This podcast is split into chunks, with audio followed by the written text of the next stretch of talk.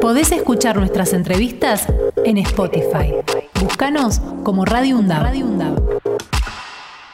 Tenemos el gusto de tenerlo en nuestro estudio al secretario del Consejo Superior, el doctor Ariel Somoza Barón, que está con nosotros. Hola Ariel, ¿cómo estás? ¿Qué tal? Buenos días, ¿cómo andan? Buen día. Bueno, gracias por haber venido. ¿eh? No, gracias a ustedes por la invitación. Bueno, queremos en principio eh, saber este, cómo viene trabajando en este año 2023, un año muy particular, año de elección, etcétera, etcétera. Queremos saber y qué es lo que resta del año. Bueno, arrancamos pasado mañana el miércoles retomamos nuevamente las sesiones de, comisiones de Consejo Superior. Consejo Superior este, sesiona de marzo a junio. El mes de julio normalmente no, sesiona y después eh, sesionamos desde agosto hasta diciembre. Tenemos dos sesiones, digamos, en realidad es una sesión, pero se hace una semana, una sesión de comisiones, donde se tratan, se discuten la mayoría de los temas que van a entrar a la sesión plenaria, que es a la próxima semana. Y en esa semana, en la sesión plenaria, es donde efectivamente ya se ponen a consideración los temas que van a venir con dictamen de las distintas comisiones y demás para que sean aprobados o no, o en todo caso se solicite vuelvan a la comisión si hay alguna duda, algo que, que continuar tramitando. La verdad que este año viene, viene fuerte, tenemos muchísimo, muchísimo trabajo, como ustedes deben saber. Este, estamos todos en un proceso de concursos docentes y todo eso pasa previamente por una aprobación del Consejo Superior, los llamados a, concurso y luego las designaciones. Así que tenemos un volumen de trabajo más que importante, porque bueno, se suma a todas las actividades que normalmente pasan por el, por el Consejo. Superior. Nuestro Consejo Superior tiene una particularidad que no se da en todas las universidades, no todos lo saben es que nosotros sesionamos prácticamente, como les decía antes, todos los meses, salvo enero, febrero y, julio, sesionamos todos los meses. O sea, sesionan más que las dos cámaras principales que tenemos en nuestro país, más que senadores y diputados. Si vamos a contar este año, muchísimo, más, porque prácticamente no, se estrenó el Congreso, a cero kilómetros. exactamente, este, exactamente. Pero sí, pero también en otras universidades no suelen sesionar todos los meses.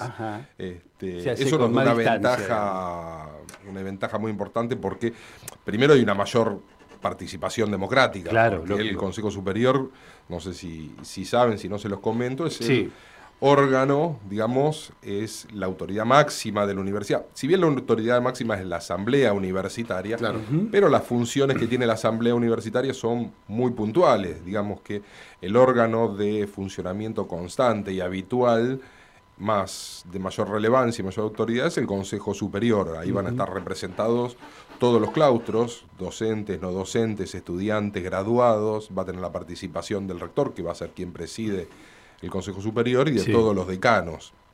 O sea que el hecho de que sesione todos los meses habla de una participación y una discusión democrática universitaria súper importante.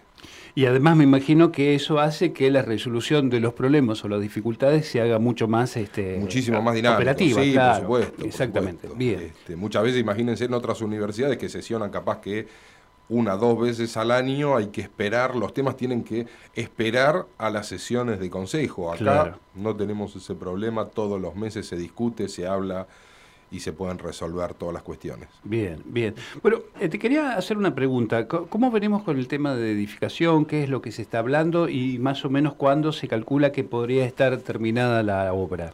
De Piñeiro, estamos hablando tema de, la obra de Piñeiro. a ver, los últimos comentarios que tengo de la gente de infraestructura es que iba a ser ahora en el mes de agosto. Ajá. ¿sí? eso está supeditado a cuestiones financieras que no dependen de la, universidad, sino que directamente se van desde, desde el ministerio. Eh, sabemos que estamos en una situación medio compleja, entonces muchas veces se retrasan algunos pagos y demás por la, por la propia situación que estamos viviendo, pero la verdad que la obra viene bárbaro, va avanzando, faltan muy pocos detalles. Yo justo la semana pasada estuve por allá por Piñeiro, pegó una recorrida y cambia, cambia totalmente la, la edificación de la universidad, ¿no? Claro, Primero porque, sí. bueno, va- ya de por sí va a cambiar la entrada. Exactamente. La entrada va a ser por otro lado. Por isleta, ¿no? Por va a ser isleta. por isleta. Sí, claro. Se ingresa a una especie de distribuidor. Ya en- entramos a ese, ese- ese parquecito que tenemos. Sí. A mí me gusta esa entrada por isleta, ¿eh? Yo la, la verdad banco, que está, ¿eh? sí, La está muy, muy buena. Gusta, y viendo la obra es muy imponente. Sí, Es claro. muy, muy porque imponente. te eh, topás de frente, digamos, con Sí, todo ese ventanal que tiene los tres pisos. Que Y es, de ahí va todo un distribuidor para Sí. los distintos módulos que Claro. me gustó, la verdad que, que está, Está muy genial. Bueno, ¿Ya tenemos toda la manzana ahí o no? Faltan algunos. No, no tenemos toda la manzana. Hay algunos. Sí, sí, sí. que ya llegará, digamos, ¿no? En algún momento. Esperemos ¿por qué que no? sí. ¿Por qué no? Sí. Porque desde adentro parecería la distribución que, que está toda la manzana. Sí, sí, Pero bueno, sí, hay sí, unos lugarcitos que todavía están pendientes. Ahora, eh, la antena ya no está más. La antena pero no está más. Esto te lo pregunto porque yo soy de los viejitos nostálgicos. ¿Qué vamos a hacer con la chime? ¿Queda la chime? Sí, ¿La sí, sí, recuperamos? la Tenía chime, que- a ver, claro. este, por lo que tengo entendido y prácticamente te lo aseguro en un Ajá. 99,9%, eso no se toca. Ah, bien, me No, encantó, eso no se toca. Eso es parte de la identidad de, Sí. Exactamente. Incluso, no sé si se acuerdan, teníamos un ciclo Sí, musical que se llama La Chimenea, claro, El ciclo claro. de la chimenea que era buenísimo. sí, Pueden, pueden verlo actualmente si quieren en la promoción de UNDAP TV, eh, van a nuestro canal de YouTube, allí ponen la lista eh, La Chimenea y van a ver todos los conciertos al que Ariel está haciendo referencia. Así Sí, que está, está- bueno, es muy interesante. queda, queda la chimenea. O sea que eh, la idea es que a partir, digamos, de ya el comienzo de las clases de agosto, ya podamos empezar a contar con este, gran parte de, de esta nueva infraestructura. La verdad que por lo que me comenta la gente de infraestructura es muy poquitito lo que Lo queda. Después hay cuestiones técnicas Claro. que tienen que coordinarse más allá de que esté, digamos, de que esté terminada gran parte de la obra, que son los acuerdos de recepción de obra. Mm. ¿sí? Para poder inaugurarlo tenemos Claro. que tener los acuerdos de recepción de obra y bueno, y ahí intervienen distintos sectores Que y demás, que son dependen de otros, cuestiones más administrativas que digamos son el, el que da el ok como para decir "Es- esta etapa ya está terminada pueden empezar a, a utilizarse Eh, Ariel, ¿y cuáles son los temas que el Consejo está viendo para esto, lo que queda de este año, es decir, este Ahora el segundo miércoles tienen, ¿no? El miércoles, el tenemos sesión de comisiones y el otro miércoles ya la sesión del, del Del pleno Consejo. Bien. Lo que eh, estamos viendo, básicamente lo mismo que, que vemos habitualmente, este año con, con una impronta muy, muy fuerte de todo lo que son los concursos docentes, pero también tenemos lo mismo que tenemos todo lo- todos los meses, que son equivalencias, este, aprobación de títulos, digamos, eso es lo que más le interesa a los, a los estudiantes. Claro. Pero también tenemos, bueno, creación de cursos, diplomaturas, eh, distintos cursos de oficios, hay mucho de, de eso. eh, en convenios en general con distintos tipos de, de organizaciones, de instituciones. Eh, así que tenemos un, un orden del día para este, para este mes y para todo lo que fue el año realmente, que son muy, muy extensos, claro. son muy amplios. Y me imagino también que estas reuniones de alguna manera, como tiene que ser, están atravesadas por lo que estamos viviendo los argentinos, que es época de elecciones también, ¿no? Sí, y esto totalmente. también va a depender Sí, sí, sí, mucho no. de, de- de- de la proyección que uno tenga, ¿no? En, en función al gobierno que- que asuma. Y sí, por supuesto. A ver, este, lo mismo que tiene que ver con el tema de los concursos y todo. En realidad nosotros tenemos, nos estamos dando una dinámica en la universidad que inevitablemente, si lo comparamos con lo que fueron otras épocas del, del macrismo, Mm. se nota, se nota absolutamente. Hoy en día estábamos hablando recién de la obra de infraestructura. Por ejemplo, claro. Este, eso es apoyo por parte del gobierno nacional a las universidades, del Ministerio de Educación y demás. En gobiernos de derecha, al contrario, se ha cortado, se ha dado las espaldas a las universidades, incluso han tenido hasta problemas de, de intervención. Recuerden que a, a poco de, de iniciar el, el gobierno de, de Mauricio Macri, eh, irrumpieron ilegalmente en la Universidad de Jujuy. Sí, claro. Es cierto. Este, es como que la diferencia es muy grande.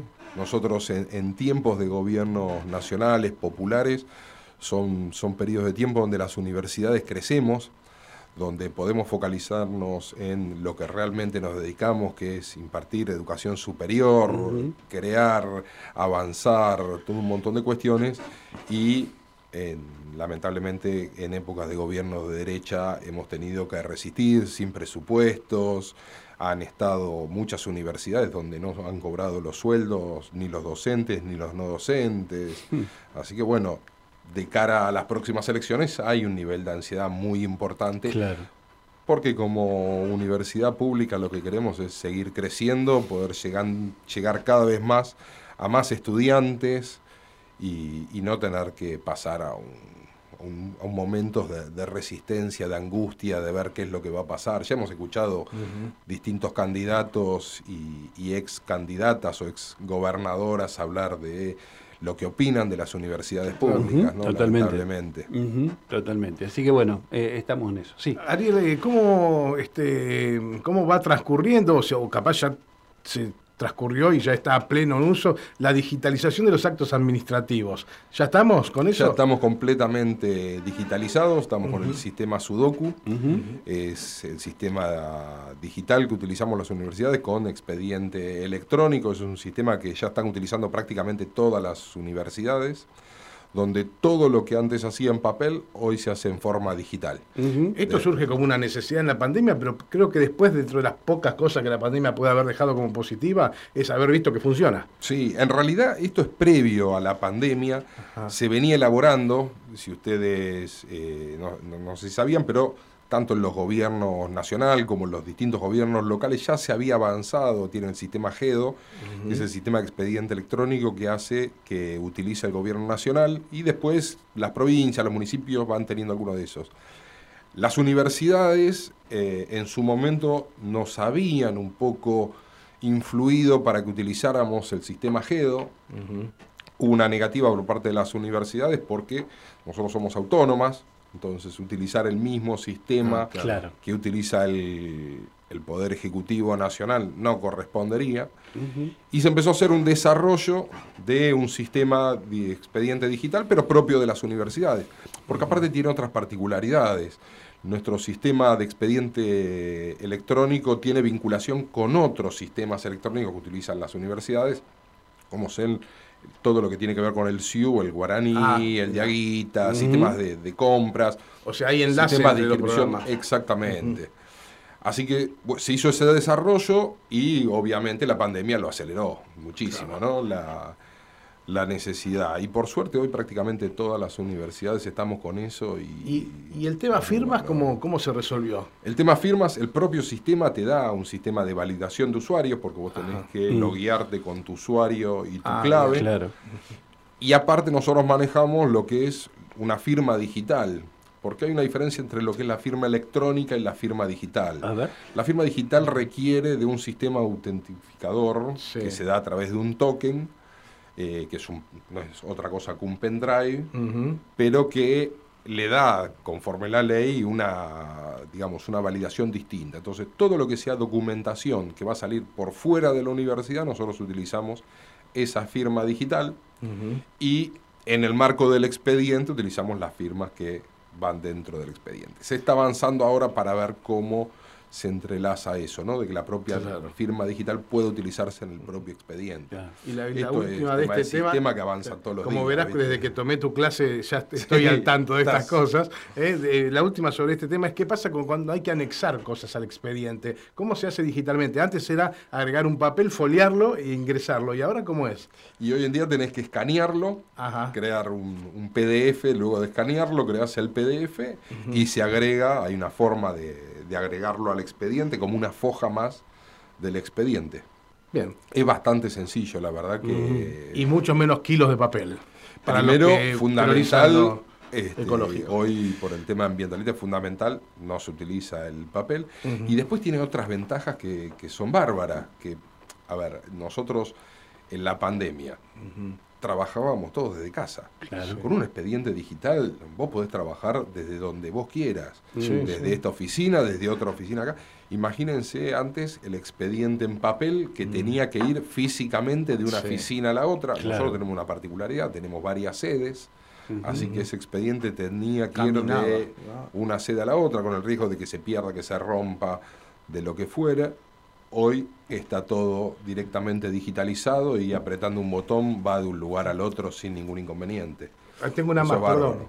¿Y el ingreso a mesa de entradas también es digital o hay que a veces El ingreso a mesa de entradas muchas veces, si es, por nota, si alguien viene y presenta una nota, es lo mismo. Se va a tener que digitalizar, o sea, se recibe esa nota, se escanea y ya se ingresa a un expediente electrónico.